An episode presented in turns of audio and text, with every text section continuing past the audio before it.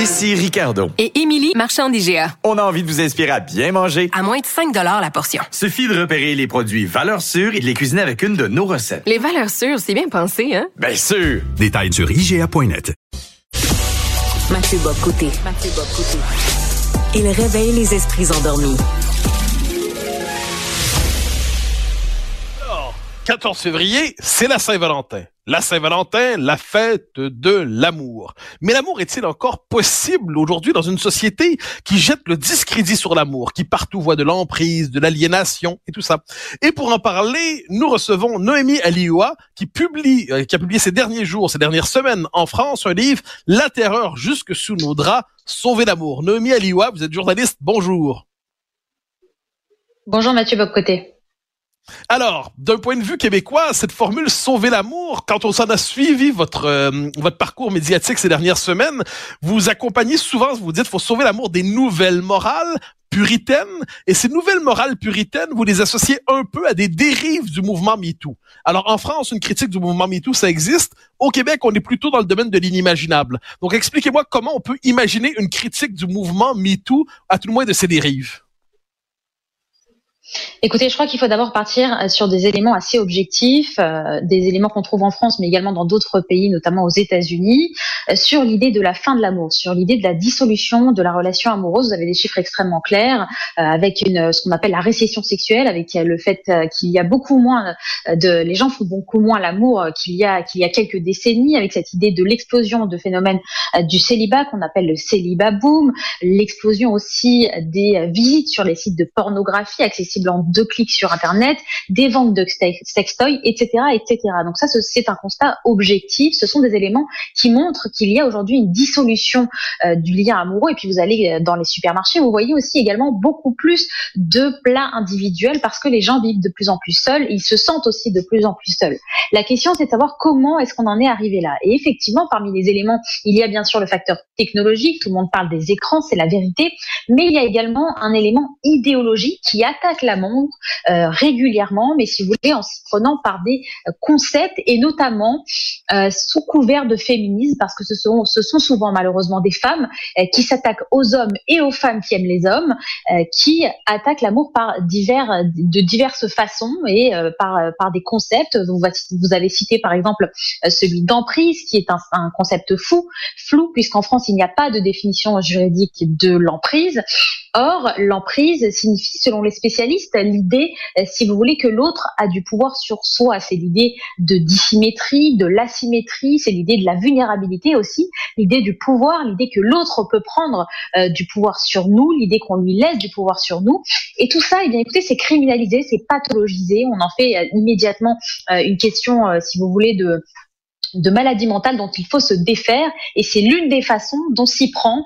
Euh, moi, je les appelle les staliniennes à jupons. J'utilise l'expression de, la poétesse Annie Lebrun qui l'utilisait déjà dans les années 60, qui s'en prend aux hommes et aux femmes pour détruire les, pour, pour détruire l'amour, pour monter les hommes contre les femmes, pour créer de la méfiance, pour créer de la peur et pour faire en sorte de les séparer, de cliver les sexes, comme je l'explique dans mon livre.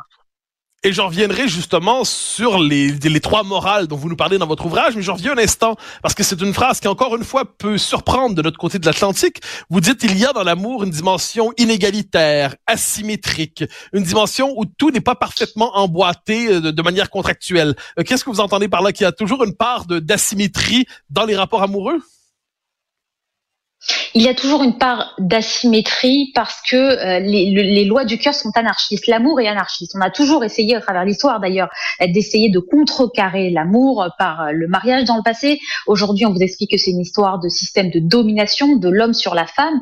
L'amour, euh, comme l'amour ne répond à aucune loi, on essaye un petit peu de le cadrer, si vous voulez, mais l'amour, effectivement, n'est pas une question d'égalitarisme. Il y en a souvent un qui aime plus que l'autre. Ce qui est important de dire, en tout cas, si vous voulez, c'est euh, que ce, cette inégalité n'est pas sexuée dans l'amour. Il y a des hommes qui aiment plus, il y a des, femmes qui aiment plus. Ça dépend du couple, ça dépend de la relation, ça dépend du moment aussi, parce que ça peut changer au sein d'un couple. Et tout ça, si vous voulez, on est en train de, faire de l'amour un, objet de méfiance et on est en train d'expliquer que c'est simplement une aliénation de la femme par l'homme. C'est en tout cas les discours qui sont sont qui sont qui sont développées en France. Comment est-ce que s'y prennent les staliniennes à jupons? Bah écoutez, effectivement, vous avez raison.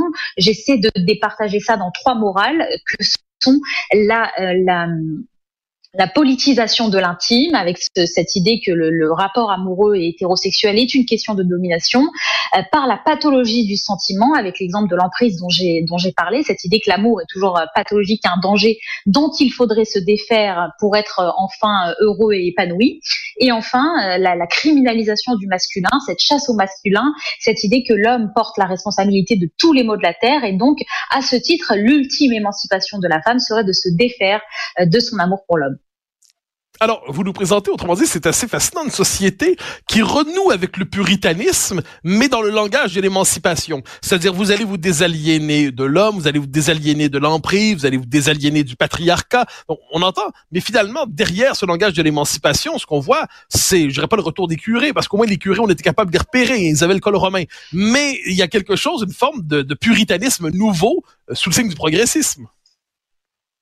Oui, tout à fait. Vous savez, moi, ça me parle beaucoup parce que j'ai grandi dans un milieu religieux et j'ai grandi dans un milieu même très religieux, orthodoxe juif euh, à Sarcelles, dans une banlieue euh, euh, parisienne. Et en ayant grandi dans ces milieux-là, je connais en fait cette culpabilisation du désir, cette cette cette méfiance vis-à-vis du désir féminin et vis-à-vis de, de, de, la rencontre aussi entre les sexes, entre l'homme et la femme. Et donc moi, qui me suis en quelque sorte émancipée de mon milieu d'origine, d'un milieu très religieux que je ne renie pas, qui m'a qui m'a donné aussi une code de conduite et qui m'a aimé, mais malgré tout qui m'a enseigné cette méfiance vis-à-vis de, l'amour, du désir et du sexe, eh bien, en m'émancipant euh, de ce milieu-là, je ne croyais pas retrouver dans, un milieu dit désacralisé, euh, dans l'Occident euh, libre, et surtout par des gens qui se disent progressistes et émancipateurs, ces discours-là qui condamnent l'amour, qui condamnent la rencontre des êtres, qui condamnent le, le sel et le mystère de la rencontre amoureuse. Alors, il y a, une figure euh, que vous critiquez dans votre ouvrage. On a eu l'occasion d'en parler lorsque je vous ai interviewé dans un autre cadre sur CNews. C'est Mona Cholet. Alors, Mona Cholet, ça, ça on connaît au Québec. C'est une figure qui, qui présentait une forme de l'intellectuel de référence du néo-féminisme avec quelques autres, qui elle nous dit fondamentalement l'amour et euh, bon, l'amour euh, hétérosexuel est fondamentalement patriarcal et le pervers narcissique, c'est l'enfant naturel du patriarcat et la femme qui ferme sa gueule, c'est la seule manière de faire en sorte que couple dure en, euh, dans, le monde qui est le nôtre. Euh, euh, je présente ce discours comme tel, mais la popularité d'un tel discours, ça présuppose qu'il y a aussi une, une, réceptivité à ce discours, qu'une partie de la population est prête à entendre cela. Comment le comprenez-vous? Eh bien, écoutez, il y a une, attente, il y a une douleur, il y a une incompréhension. L'amour est incompréhensible et donc on essaye aussi de créer des concepts euh, à partir de, sciences humaines parce que c'est ce que fait euh, Mona Chollet, qui est, une intellectuelle, qui se sert de concepts sociologiques euh, pour essayer d'avoir une grille de lecture qui fonctionne. Mais à mon, à mon sens, elle ne fonctionne pas et c'est ce que j'essaie d'expliquer parce qu'il ne s'agit pas de s'attaquer à elle, mais véritablement à son, à son travail, à son travail sur l'amour parce qu'elle a écrit sur l'amour.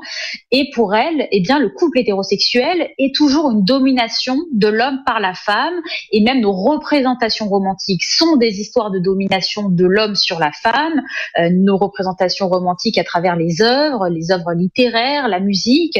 Euh, son livre Réinventer l'amour est très intéressant parce qu'il y a une seule vision des choses et c'est toujours la femme victime et c'est toujours l'homme bourreau si vous voulez. Alors même que dans l'amour et dans les œuvres, les femmes sont toutes puissantes ou en tout cas elles peuvent l'être et elles le sont d'ailleurs dans, dans, certain nombre de cas. Euh, je, pense tout de suite à Cyrano de Bergerac, par exemple. Euh, c'est un homme qui est pris, qui est fou d'amour et qui est prêt à tout, si vous voulez, pour sa pour sa dulcinée.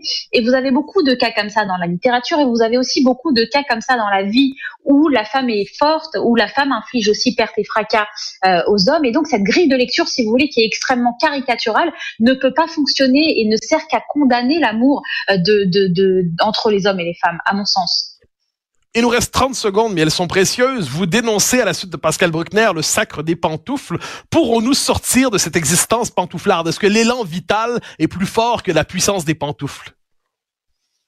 Oui, je crois. Vous savez, c'est Dante qui écrit dans la Divine Comédie, l'amour est le, ce, qui régit, ce qui meut le, le, soleil et les autres étoiles. Et donc, quelque part, l'amour est un mouvement, un souffle anarchiste, certes, mais qui finit toujours par revenir.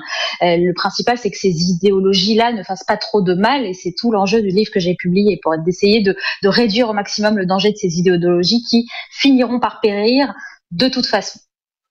Alors, je redonne le titre de votre livre, La terreur jusque sous nos draps, Sauver l'amour, c'est chez Plon, c'est paru il y a quelques semaines et c'est le livre dont tout le monde parle en France en ce moment. Vous voyez sur le plateau de Pascal Pro ce matin, on verra Radio Classique vendredi, si je me trompe pas. Donc, c'est, autrement dit, peut-être votre livre répond-il à une demande présente dans la population. Noémie Alioua, merci infiniment. Merci.